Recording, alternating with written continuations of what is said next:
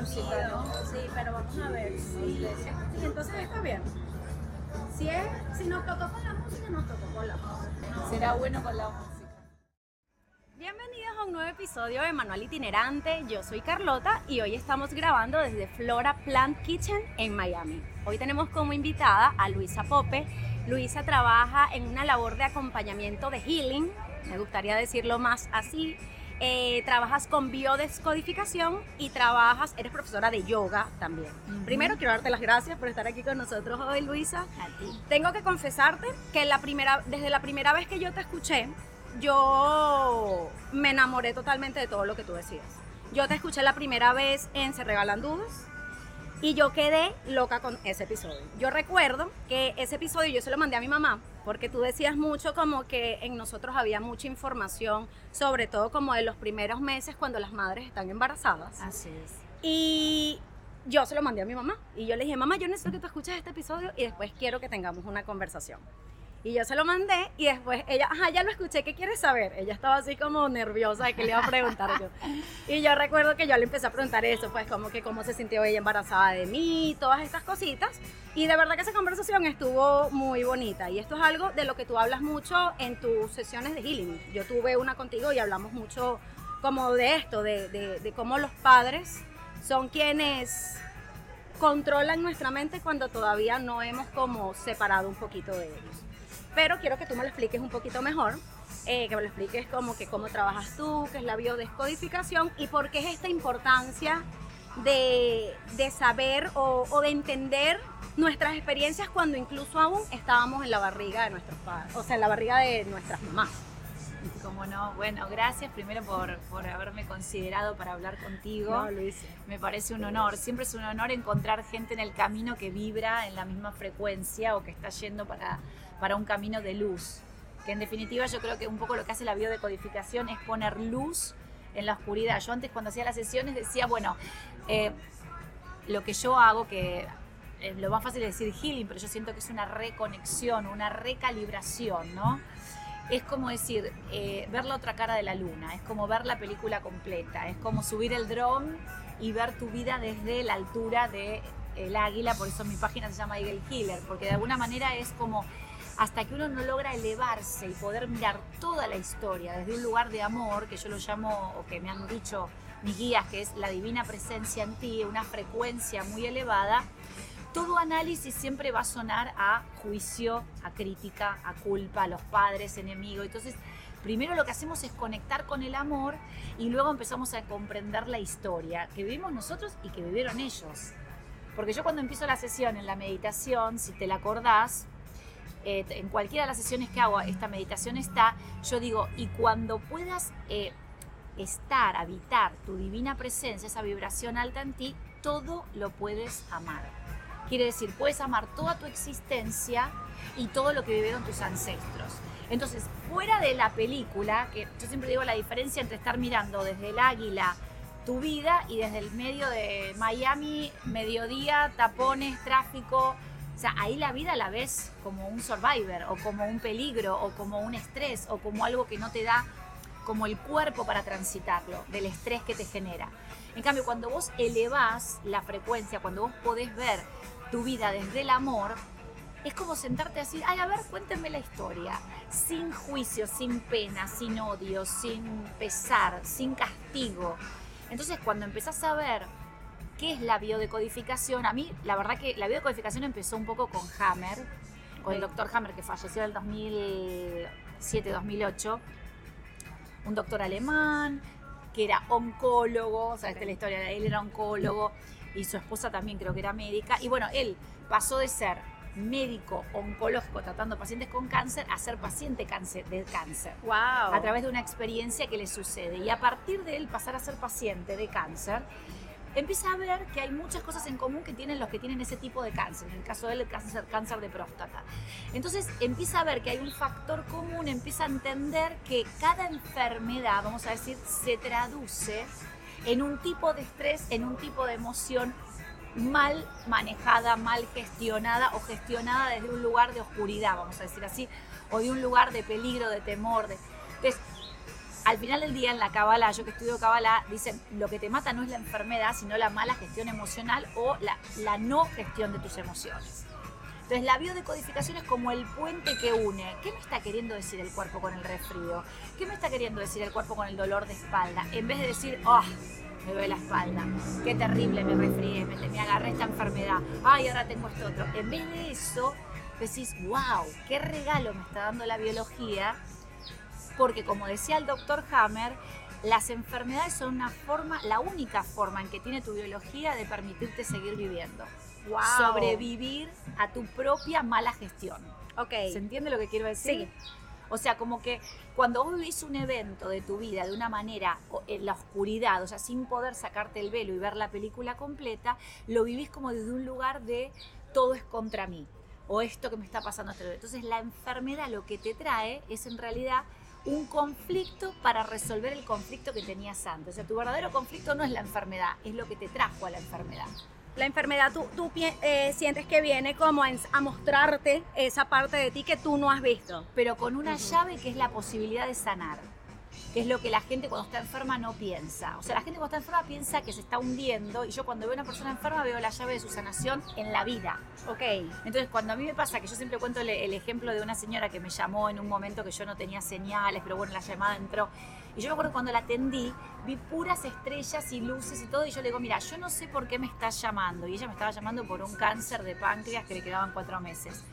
Y yo le digo, pero es lo mejor que te pasó en la vida. Y ella se queda tipo... Qué fuerte, claro, qué fuerte. y yo le digo, yo no sé lo que te pasa, pero es lo mejor que te pasó en la vida porque lo que me están diciendo es que de acá vas a la luz. Y fue literal, ella hoy está... Eh, después le dijeron los médicos, ah, bueno, te debemos haber hecho mal el diagnóstico. Viste que después siempre empieza esta historia wow, de que claro, claro, claro. cuando algo se va para atrás es que, ah, no, no, lo diagnosticamos mal porque no tienen una explicación. Ok. ¿No? Entonces, lo que sea, a ella le permitió cambiar su vida por completo que es como un poco se dice en biodecodificación que cuando uno tiene una enfermedad muy grave, sobre todo, uno tiene que agarrar, meter la mano en el calcetín, darlo vuelta y cambiar la vida en 360 grados. Entonces, eso es lo que te trae una enfermedad. ahora, la gente me dice, ¿pero es necesario el dolor, la enfermedad para llegar a la luz? Para nada. Pero lo que pasa es que primero no es la enfermedad, primero es la experiencia del amor en tu vida. Y eso es un poco, siento yo desde hace muchos años, lo que a mí me canalizaron mis, guías en mi propio proceso de vida, que es creemos experiencias de amor para que en la memoria de los seres humanos, hoy yo estoy de alguna manera plantando semillas de amor, para que tu vida, cuando te vuelva a pasar algo estresante, tengas tus memorias de tu eh, eh, tiempo en el vientre y los primeros seis años de vida, pero también tengas la memoria de la sesión de amor. Entonces ya vas a empezar a tener otra cosa en la balanza, porque hay que pensar y hay que comprender que hay gente que de 0 a 6 años tuvo, como en mi caso, politraumatismos. Entonces el cerebro no tiene en el background o en el, fichero interno, digo yo, de fichitas, ay, pasa esto, seguro que es algo bueno. No, pasa esto, es malo, pasa lo otro, es malo, pasa aquello. Entonces, yo me considero una gran este, gimnasta de la vida porque sí es verdad que me han pasado muchísimas cosas de 0 a 6 años y en biodecodificación, y te corrijo esto, te agrego esto, se dice que la programación del bebé empieza nueve meses antes de que la mamá conciba al bebé. Oh, wow, ok. O sea que incluso podrían haber memorias en nuestros cuerpos o señales en nuestros cuerpos de estos de este tiempo antes de la concepción. Exactamente. Wow, no sabía, no porque, sabía por ejemplo, no es lo mismo una mamá que se queda embarazada haciendo el duelo de su papá, okay. que sería el abuelo del bebé, digamos, okay, okay. o una mujer que de repente eh, antes de quedarse embarazada está viviendo que se quedó sin trabajo, que el marido le fue infiel, entonces cuando llega el embarazo, llega el embarazo con una carga emocional. Okay. No es lo mismo llegar a un embarazo mientras vos te estás separando de una pareja y empezando con otra, que que llegar al embarazo cuando venís de la luna de miel, se tomaron todo el tiempo para conocer, o sea, no es lo mismo. Ok, entiendo. Entonces, esa concepción tiene ya una carga emocional en el, en el útero. Ok. Eh, estoy por perder a mi marido, me quedo embarazada. Entonces, esa, esos nueve meses previos preparan un ambiente emocional que va a generar una situación. Entonces, ¿Cuál es un poco el mensaje que yo también quiero dar con esto y que doy todo el tiempo? Es que justamente a mí me pasó todos los avatares sabidos y por haber de 0 a 6 años Y lo que yo cuento es, hay una forma de vivir a eso muy bien, en la luz y en el amor. Sí, tú tienes No- una historia muy desde el ejemplo, puedes hablar muy desde el ejemplo. Exactamente, entonces el hecho, la sanación o el healing o la reconexión con el alma es la posibilidad que nos está dando la vida de decir, no importa la programación que tengas, al final, si vos haces tu tarea, vos tenés la posibilidad de ser libre y elegir el camino que querés transitar. Pero sí hay un momento, que yo siento que es como, son momentos como raíz, como momentos llave, en donde uno tiene que decidirse a cerrar el ciclo con eso que recibió. Y eso sería lo que me- acabas de preguntar, que es el primer paso en un proceso de reconexión es cerrar el ciclo con tus padres, que siempre digo lo mismo, los padres están acá. El señor y la señora de, de afuera son un modelo en donde vos proyectaste lo que se te grabó. Ok, Y yo siempre explico que, para que se entienda, que cuando uno se va a hacer un electrocardiograma, te ponen las ventositas acá, se conecta a un lápiz y el lápiz va haciendo un dibujo. Cuando la célula, el cigoto, se empieza a formar, apenas se junta el lóbulo espermatozoide, va recibiendo vibraciones. Esas vibraciones van creando dibujos dentro de lo que es la célula, el cerebro. Entonces lo que vos haces después es como si fuera un proyector, el dibujo del lado emocional, si lo proyectas a tu mamá, el dibujo del lado mental se lo proyectas a tu papá y también pueden ser muchas mamás, porque por ejemplo, en mi caso, y hay muchas mujeres que le pasa lo mismo, el cierre de ciclos con la madre no es con una.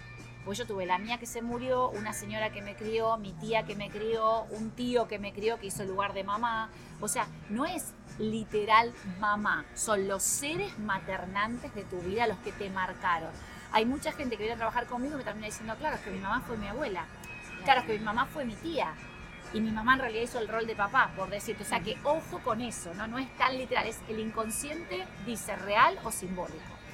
En nuestra sesión tú, tú me dijiste unas palabras muy claves, que esto es una pregunta que yo, yo te quería hacer. Tú me dijiste que uno tenía que ver la vida, no literal, sino en metáfora.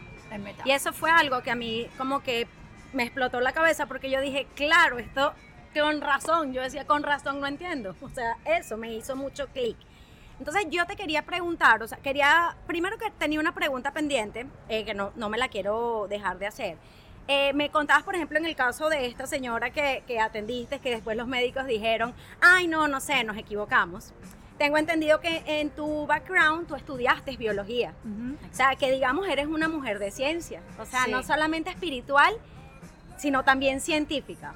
Entonces, ¿cómo tú, cómo tú hiciste? Como para, como para combatir la mente, digámoslo así, porque la mente es la que te hace dudar. Para conectar esa parte espiritual tuya y, da- y, y creértela tú misma. Y entender como tú misma y decir, no importa cuánto yo aprendí, digamos, educacionalmente, de que esto es un milagro, no, porque esto lo dijimos mal. O sea, en esos casos, ¿cómo tú, que digamos, manejas las dos partes, lo, lo podrías explicar ¿Cómo no? mejor? O sea, o cómo lo confluyes. Sí, cuando vos estabas hablando me venía la imagen de mi primer día en la universidad. Yo me anoté para hacer biología contra todos pronósticos porque todo el mundo me decía biología en Argentina, te vas a morir de hambre, ¿para qué estudias esto? O sea, en mi época era Claro. con lo que sabes de química, yo tenía una profesora de química que la amo, donde sea que esté Liliana, que me decía, con lo que sabes de química y de física, anda a hacer una carrera con salida laboral. Y yo, no, biología, biología. Y mi, claro, mi, mi preocupación era, yo vine de una madre que se murió de cáncer. En mi familia al lado madre, todas las mujeres se murieron jóvenes o bastante jóvenes. Entonces era como, wow, yo soy la única que quedo. Yo soy como una especie de dinosaurio. Quedo yo sola de mi clan. Se ha muerto Wow. todo el clan. Yo soy la única sobreviviente. Bueno, y ahora mis hijos, ¿no? Pero digo, de lo que es el, el pasado, no tengo nada. Entonces digo, wow. Y entonces para mí la biología era una preocupación, porque digo, wow, ¿cuánto de esto yo lo voy a tener que repetir? ¿no? Entonces siempre fui muy proactiva con comer saludable. Fui una de las pioneras en Argentina de la comida. Bueno, yo, me hice vegetariana a los 18 años, pero no porque haya que ser o no vegetariano. Digo, yo fui una persona que estudié el impacto de la alimentación y de los suplementos y las cosas en el cuerpo desde chica, porque yo vengo de, un- de una infancia de enfer- enfermedades constantes. Yo me la pasé enferma. Ok. O sea que también eso me llevó a estudiar biología, mis propios síntomas físicos. Entonces yo llego a la primera clase en, la- en el aula magna de la ciudad universitaria de Buenos Aires y me toca un, un inmunólogo, un doctor, que no me acuerdo la- el nombre, pero lo, lo- lo tengo para... Y yo me siento adelante y todo, y entonces levanto la mano y digo, qué es la alergia, qué era el asma, porque yo de chica supuestamente era alérgica y asmática, muy alérgica, ¿no? Y él me dice, un error del sistema inmunológico. Entonces cuando me dijo eso yo dije, ay, soy un error. Claro, claro no la, explicación de la biología me daba tristeza y me generaba una sensación de no tengo esperanza de vida. Porque cuando yo era chica, casual, casualísticamente, además de que he estado en la adolescencia en depresión, eh, no, no tratada químicamente, pero muy de, con mucha depresión, yo cuando tenía 12 años o 15 decía, yo al 2000 no llego. Y yo en el 2000 tenía 27 eh, años. Wow, Y yo pensaba que no llegaba. ¿Por qué? Porque el pronóstico de vida y como a mí se me veía de chica era o sea, una persona que estaba enferma todo el tiempo. Okay. Internaciones, enfermedades que no sé. Yo estoy en, los libros de, medicina, de pediatría de, Argentina, porque yo tuve casos de em, reacciones físicas, de alergias y de ataques que no se sabía qué eran, como eruptivas y cosas que no eran ni, la, ni ninguna de las conocidas, y yo he estado en estudio constante de qué era lo que mi cuerpo generaba. Entonces, es como vivir con una bomba que te va a explotar en algún momento, ¿no? Entonces, eh, yo tenía miedo de vivir mi vida, que eso fue el gran, el gran desafío de mi propia existencia como Luisa, que era como decir, todo lo que hago me genera, como yo era tan emocional y tan sensible y tan conectada, entonces, ¿cómo lo conecté con lo otro? ¿Qué pasa? Que yo lo otro, la conexión espiritual, la tengo desde los seis años. Ok. Entonces, me era muy pesado tener tanta conexión emocional, de de repente decir, tal persona, ah, hoy el abuelo se murió, ah, hoy viene, o sea, era tan fuerte cuando yo era chica esto y me generaba tanta, ya de por sí me discriminaban porque era como la huérfana, que esto, que lo otro. Eh, ya la gente como que me tenía un poco de, no sé si aprensión, pero era raro, viste, mi caso, cómo yo era y tal. Entonces, para mí era muy fuerte tener tanta conexión porque era como decir, soy un bicho raro, a mí sola me pasa esto. Hoy yo sé que no, porque hoy hay mucha gente que es que habla de su mediunidad, de que se conectan con almas que están desencarnadas, eh, o sea, pero en ese momento yo veía o me conectaba con mi mamá con, y, era fuerte. Entonces yo tenía todo eso, yo necesitaba estudiar ciencia para poner una base de cierta clave, digamos, eh, en el otro lado, ¿no? Como digamos, bueno, paremos, pero esto, la medicina que dice de esto. ¿eh? Entonces, al, cuando empecé a estudiar, para mí fue saber lo que se decía para ver cuál era la respuesta que a mí me hacía bien, que a mí me daba paz.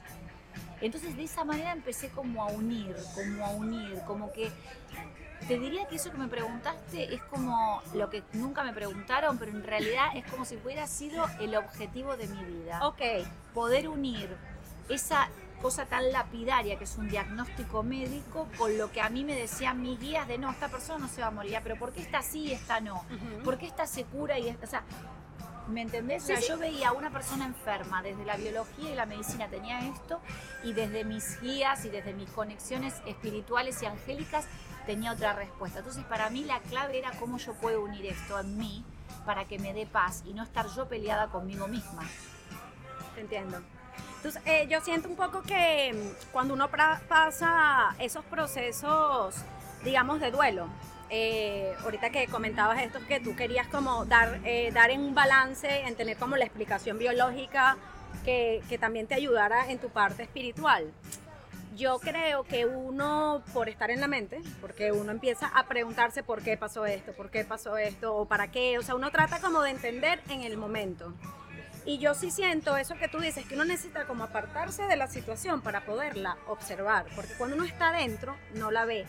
Y yo siento un poco que a veces esa parte racional que tienen todos los seres humanos es lo que no nos permite ver nuestra parte espiritual, porque no creemos que está allí. O sea, y te lo digo por mi propia experiencia. Eh, yo, yo, me, yo me siento una persona muy espiritual, pero hay una parte muy lógica de mí, como ya tú viste, yo siempre estoy buscando las respuestas y siempre estoy buscando algo, investigando y una cosa. Empiezo como que, no sé, digamos, si eso es verdad, eso se mueve. Entonces eso no, ah, no, ves, no es verdad. O sea, uno siempre está buscando esa racionalidad en la espiritualidad. Entonces, por eso era que yo quería saber cómo tú habías hecho, esta, cómo habías confluido en estas dos cosas que pueden ser tan contrarias, porque digamos, una cosa es de la mente y otra cosa es de la espiritualidad. Por eso yo decía, ella es la perfecta persona que me lo puede explicar, porque digamos, tú te fuiste por ambos lados. Sí.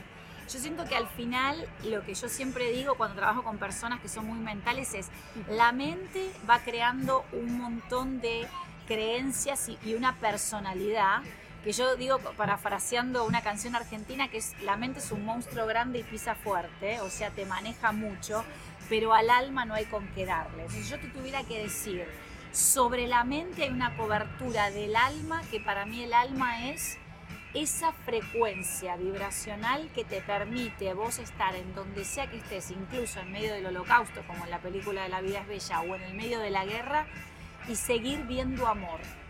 Entonces, ese estado de elevación de la conciencia, que para mí es la santidad, no lo alcanza todo el mundo. Y aunque yo siento que lo he, lo he abordado, lo he habitado en determinados momentos, después hay que sostenerlo. O sea, la diferencia es que la conciencia no es una cosa que yo ya tengo nivel 5 de conciencia, listo, me quedo acá. No, no. La conciencia la tenés que defender como los títulos, viste, en el boxeo. O sea, vos tenés un nivel de conciencia y después tenés que crear toda tu vida en función de, de sostener esa conciencia. Y donde la dejaste de sostener, la perdiste. Entonces, por eso cuando la gente viene a mi sesión, yo les digo, vos me, viniste a ver con un departamento de un ambiente y para ahora llevarte todo esto que se te canalizó, tenés que mudarte a uno de dos. ¿Qué quiere decir? Tenés que abrir tu cabeza a pensar cosas que te limitaban de otra manera. Entonces yo siento que la mente siempre es un límite y el alma es siempre lo expansivo y lo ilimitado. ¿Hasta dónde? Hasta que trasciendas tu propia existencia en el, avatar. Quiero decir, uno de mis sueños... Eh, cuando era chica era decir, yo me acuerdo cuando era chica empecé a tener como un poco memorias de mis otras vidas. De, muertes en otras, en otras, en otros cuerpos. Te quería preguntar sobre eso, qué bueno. Y me pasó de decir, ay, no, otra vez voy a tener que como diciendo, ay, qué afiaca, no quiero. Y entonces me di cuenta que mi gran desafío era llegar al momento de mi partida con la certeza de que es el mejor momento como si fuera que me encuentro delante mío con Dios, con Jesús, con mi alma y le digo, qué buen, qué buen encuentro, este era el momento. O sea, no quiero vivir, quiero, no quisiera llegar al fin de la existencia diciendo, ay, me quedó un abrazo por dar, una persona por ayudar, un... siempre, siempre uno, el alma siempre quiere seguir de un punto, porque la tarea del alma es una expansión constante, pero hay un momento en que eso se constriñe y donde vos te das cuenta que ya en este cuerpo hiciste todo lo que tenías que hacer y recibiste todo lo que tenías que recibir y entonces estás en paz con tu existencia y yo siento, y yo he acompañado gente que se va muy en paz. Ok. Entonces, digo, la búsqueda en definitiva de esa unión es que no haya una divergencia entre lo que la mente dice y lo que el alma siente como expansión, sino que llega un momento en que la mente está tan sana, si hiciste tu tarea y tu trabajo, en donde todo es como, ay, sí, ya estoy ready, ¿entendés? Siento que uno entrega la vida cada noche cuando se va a dormir, pero yo a veces le digo a la gente, antes de acostarte a dormir, revisa tu día y fíjate si realmente sos feliz y te sentís en gratitud. Porque yo cuando me voy a dormir tengo siempre esa sensación de que muchos días me voy a dormir en gratitud, pero hay días que digo, ay, hoy la verdad que fue un día donde me dejé llevar por esa mente que me dio tantas explicaciones que me llevaron hacia un lugar de no satisfacción de mi existencia. Que no se, no se trata del logro, sino de sentirme como sea que, como dijiste vos hace un rato, como sea que se dé la vida, estoy feliz. Con todo lo bueno y con todo lo malo. Exactamente. Con todo lo malo, entre comillas. Porque no hay ni bueno ni malo, todo es neutro, son experiencias.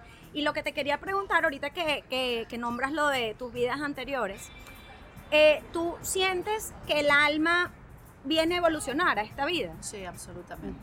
De hecho, yo le digo a la gente que la gran confluencia de la biología con el alma es que la biología da un hijo a, una, a un hombre y una mujer, ¿no? En el sentido de a la cópula, pero también pueden ser dos mujeres o dos hombres, pero siempre con la polaridad. Eh, les dan un hijo como una respuesta biológica a la pregunta de ¿para qué estamos juntos? ¿no? ¿Para qué estamos juntos? ¿Para qué esté? Entonces, la, biología te da un hijo, que es la, la respuesta biológica a ese encuentro, pero el alma entra por atracción vibracional con el útero materno, que no es tu mamá Flora, Pepa, Juana, es una mujer en un espacio-tiempo, en un país, en una temperatura, en un mes del año, en una circunstancia de su vida, con otros hijos, sin otros hijos, soltera, con marido, con una noche aventura, bla, bla, bla, bla, o hasta la peor situación que sería un abuso, etc. Eso es tan fuerte para el alma, para tu campo vibracional, que vos sabés que ese, esa vibración, esa atracción vibratoria es perfecta para tu evolución de la conciencia. Entonces uno deja de ser el todo para ser la parte porque la atracción vibracional es perfecta para ti. De hecho, yo cuando me puse a estudiar Kabbalah con mi primer maestro, había una cosa que él decía mucho, que es muy gracioso. Yo empecé a estudiar con Javier Wolkoff, que él decía, bueno, todos los que venimos como viajeros en el tiempo, como sanadores, como recordadores, todos venimos de familias de mierda. o de familias de mierda en el sentido de familias con mucho dolor, mucha oscuridad y sobre todo familias que no te entendían. Ok. No solamente la oscuridad por lo que se vivió, o sea, yo en mi casa era como, ¿quién es esta chica? O sea, ¿de dónde salió? ¿Por qué hace esto? ¿Por qué hace inentendidos en, tus, en tu cultura, en tu país? ¿Por qué? Porque te tenés que ir de ese país, porque tenés que viajar, porque tenés que llevar la noticia, porque es, como dice Jesús, ir y enseñar. O sea, uno cuando tiene el don lo tiene que proyectar al mundo. Y hay una parte tuya humana que es no, me quiero quedar en mi casita, familia Ingalls, o sea, eso fue lo primero que hice yo en mi vida, ¿no?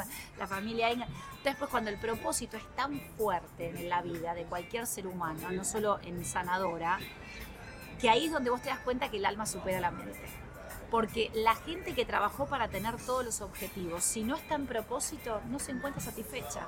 Claro. Y eso yo lo veo todos los días. Y eso que tú decías, eh, sobre todo de lo de que, generalmente este tipo de personas con almas muy sensibles vienen a veces de familias de mierda. Y eso no tiene que ver a veces ni siquiera con la familia, tiene que ver cómo tú interpretas que es tu familia. Porque a lo mejor tu familia es muy buena si la ves de afuera y la ve otra persona. Pero tú te sientes que no son buenos para ti. Eso también son cosas que pasan por lo que estábamos diciendo, que todo es neutro y todo está de tu interpretación y tu lectura. Claro, y que tu alma lo eligió porque eran perfectos para tu evolución. Quiere decir, cuando vos sentís que tu familia la necesitas de separar, evidentemente va a venir una migración de tu existencia que te va a permitir expandir el mensaje. O sea que todo en el plan divino es perfecto. Es perfecto.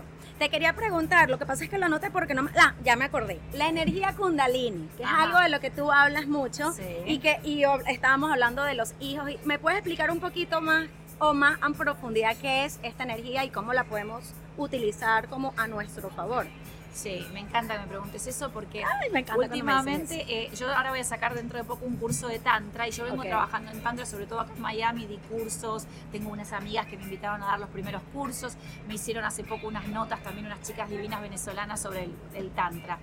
¿Y, qué, ¿Y con qué me encuentro yo? Y por eso también quiero ampliar. Porque la energía kundalini es la energía sexual, ¿no?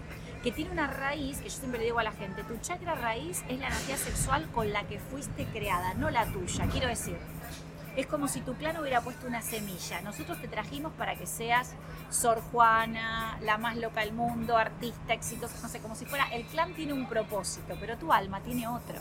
Claro. Y no siempre el propósito del clan, te diría casi nunca, de la familia va con el de tu alma. Qué Pero esa energía vos la necesitas trascender. Entonces, ¿qué pasa? En mi caso, que yo eh, tuve abuso de chica y que me, me enteré de esto o sea, tuve una primer llamada cuando tenía 16 años donde se me repite una situación de que no fue abuso, pero un intento de abuso con una persona y yo en esa época, que no era ni, ni biodecodificador ni nada, yo ya, ya comprendí, digo, esto me está pasando porque a mí esto ya me pasó antes.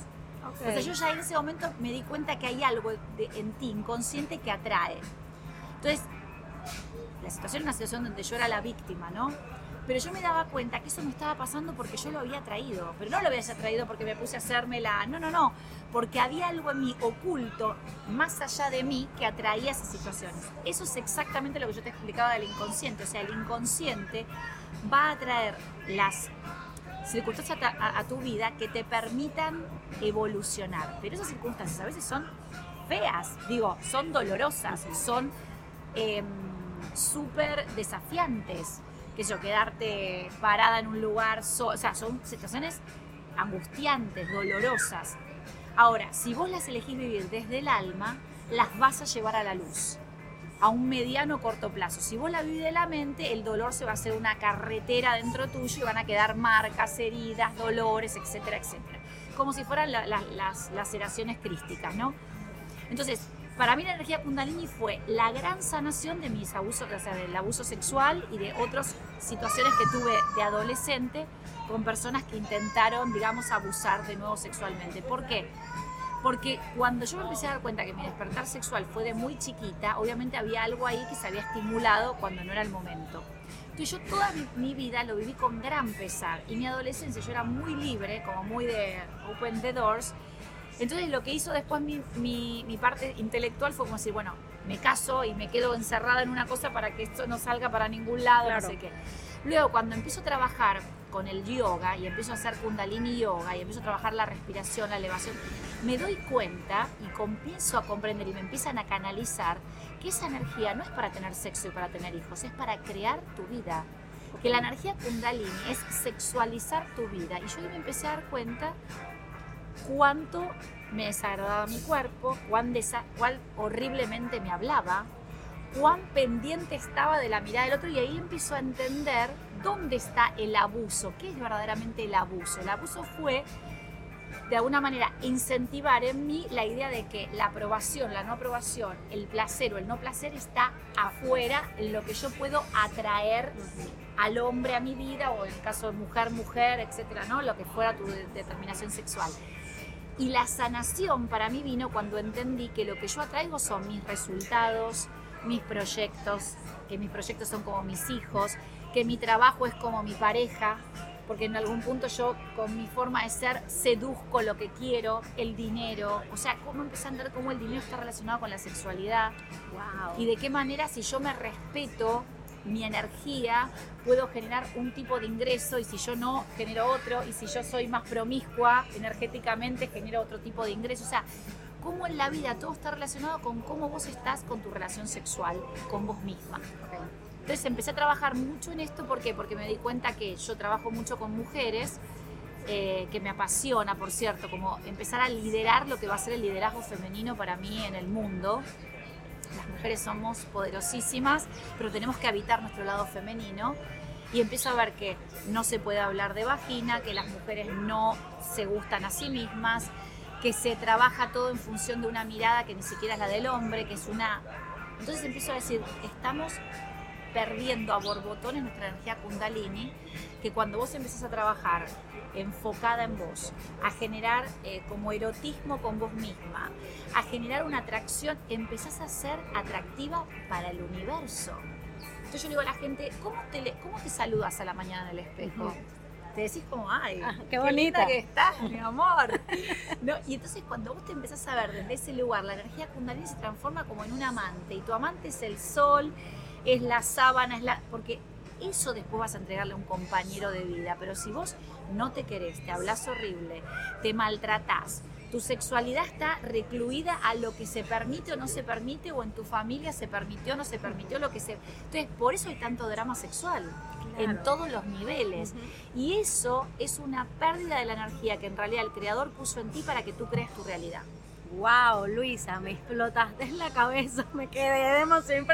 Te estaba escuchando y yo decía, claro, o sea, esto tiene demasiado claro hacerle el amor a tu vida tú, de esto de hecho esto fue una frase que utilizaste en nuestra sesión y yo dije no entendí porque estaba tratando de entenderlo con mi cabeza. Pero ahorita que lo estás explicando y que estoy sintiendo todo lo que me estás diciendo, entiendo a lo que te refieres y me encanta. Estoy, o sea, me encantaría, me gustaría también que habláramos, eh, eh, estás haciendo sesiones ahorita, cómo es tu schedule ahorita, cómo son tus planes. Me interesa muchísimo, estás diciendo que vas a dar un curso de yoga tantra, tantra ¿Me puedes dar un poquito más de esta información? ¿Dónde te podemos encontrar? ¿Cómo nos podemos...? O sea, yo ahora estoy aquí en Miami hasta marzo, hasta el 26 de marzo, después me voy a Europa. Ok. Entonces yo voy poniendo mis... Ahora voy a dar sesiones en Brickell, estoy poniendo sesiones. Las sesiones que yo doy son conversatorio, que es como la que hicimos nosotras, y yo se la recomiendo sobre todo a la gente que eh, o tiene un tema con el cuerpo, digamos, o mucho dolor, o pasó una enfermedad, o mucho estrés, o mucha mentalidad, porque los masajes o el trabajo, la otra, la otra sesión que yo hago, que es con masaje, es un tipo de masaje parecido a la puxia mexicana o un masaje muy em, te diría, de justamente de recalibración energética en el cuerpo, pero de nuevo, lo más importante es alinearse con el alma. Y para eso solamente hace falta el encuentro de almas. Estoy de acuerdo. Que puede ser así o en la camilla. Lo que pasa que la camilla implica que yo entre dentro del cuerpo y a veces las personas vienen con la intención consciente de hacerlo, pero la niña interior, la parte interna, el inconsciente no está ready. Entonces yo siempre en el medio si tengo que cambiar a, a sesión conversatorio cambio porque lo que no puedo es como eh, pasar una línea que es la tolerancia al dolor de una persona, el trabajo que se hizo, porque justamente la reconexión con el alma es comprender que no hace falta padecer el dolor, que lo puedes atravesar en amor y salirte de ahí.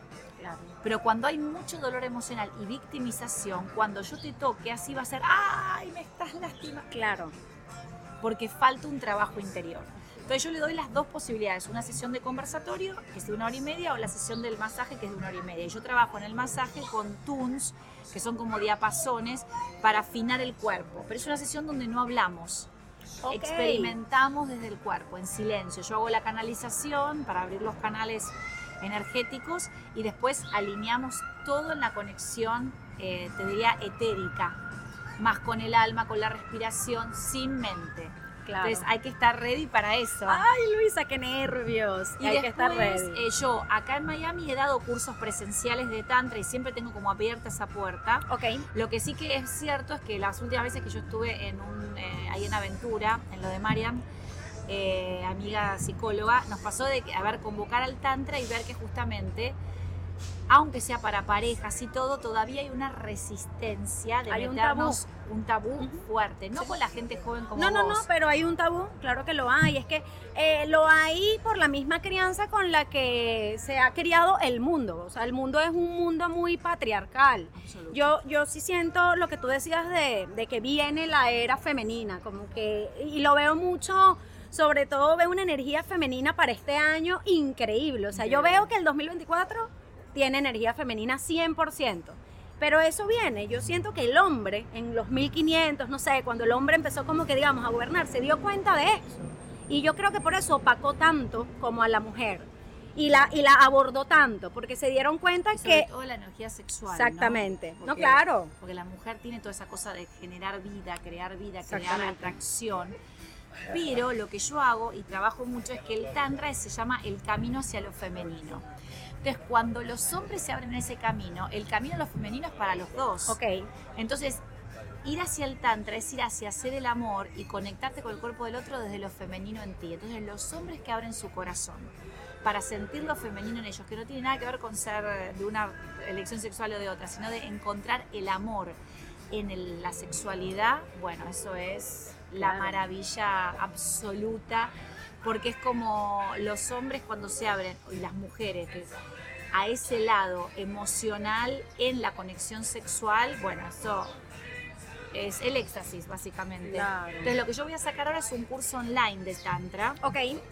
Para que cada uno pueda estudiar en su casa solo con su pareja y después eh, cada quien pueda gestionar conmigo sesiones eh, individuales, este, inclusive por eh, online eh, porque me di cuenta que es la mejor manera de abrir el material que yo manejo a todo el mundo y que cada uno lo vea como un poco en la privacidad hasta que se pueda como generar más comunidad, porque yo me, ha pasado de dar, te cuento esta anécdota para que te des Claro, una idea, ya entiendo un poco lo que a de lo dar que te talleres refieres. de mujeres solas, solas, de tantra, y que hasta último momento me está llamando, pero ¿qué ropa me pongo? Claro. La que quieras, porque no nos vamos a desnudar, ¿no? O sea, como, o sea, como que hay algo de, pero ¿qué- eh, voy a tener que, y después cuando están ahí no se quieren ir, porque Claro. se dan cuenta que se abre un canal de amor hacia vos misma. Eh, tenemos muy desconectado la sexualidad del amor. 100%. Entonces, cuando vos empezás en el amor y desde ahí a la sexualidad, es, te entera- es como, si, como me dijo un día un señor, si yo te tuviera que decir cómo se llama la película que acabo de vivir, es Buenas noches, le presento a su esposa de 35 años. Ok. Porque la conexión que hicieron en el taller que hicimos de Tantra fue tan fuerte que él sintió que acababa de conocer a una persona Qué después bonito. de 35 años. O sea, exacto, es ese reencuentro con algo que capaz nunca viste de tu pareja. Claro. Qué bonito está eso, Luisa, me gusta mucho. Vamos a estar al pendiente. Yo, bueno, yo te sigo por las redes sociales, yo voy a estar reposteando cuando tú tengas esas cositas. Yo voy a dejar acá toda la información de Luisa para que ustedes la puedan contactar, puedan hacer sus cursos, puedan hacer sus talleres. ¿Estás dando ahorita el taller de mm, la sanación del niño interior? ¿O ya, ya está en curso ese? No, es como yo saqué mi taller online, no estoy haciéndolo, pero siempre estoy abierta. Ok, sí, sí, porque, Porque recuerdo que en un punto me enviaste como la información, no sé si lo ibas a empezar, si lo vas a No, empezar. iba a ser un workshop que por, Ajá, por el ahí de acá que me vaya hacemos un workshop Ok, me gusta esa idea, voy a estar pendiente entonces. Porque el- el- la, la sanación del niño interior es hoy en día es lo, lo más importante. lo más importante. Sí, lo sí, es. Gracias, duda. Luisa, No, gracias. Tengo que darte las gracias. Gracias, mi amor. Gracias. Gracias a ustedes por estar aquí y nos vemos en el próximo episodio. Ah, les voy a dejar un blog del restaurante para que lo vean, está bellísimo, así que se los dejo para que lo vean. Nos vemos en el próximo episodio. Bye. Bye.